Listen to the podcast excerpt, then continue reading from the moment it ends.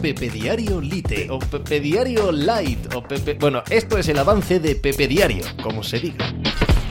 Hola, ¿qué tal? Hoy estamos a martes 24 de enero del año 2023. Jonathan Isaac, casi tres años después, ha vuelto a jugar al baloncesto, ha vuelto a estar en una cancha de la NBA, los Orlando Magic ovacionaron ayer en el regreso del jugador que se lesionó gravemente de los ligamentos y ha sufrido un proceso de recuperación larguísimo, casi infinito, de esos que pueden bien significar el final de una carrera, incluso el propio Isaac lo ha comentado muchas veces, pensé que no podría volver a jugar a esto.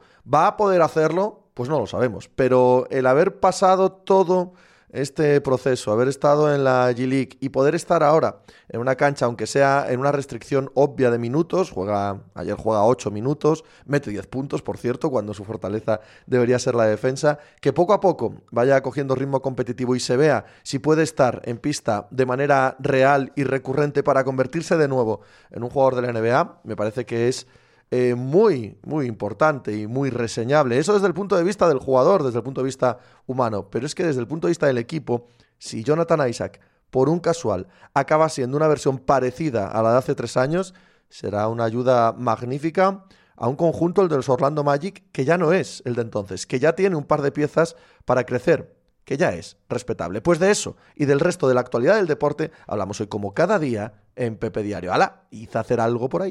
Estás escuchando Pepe Diario.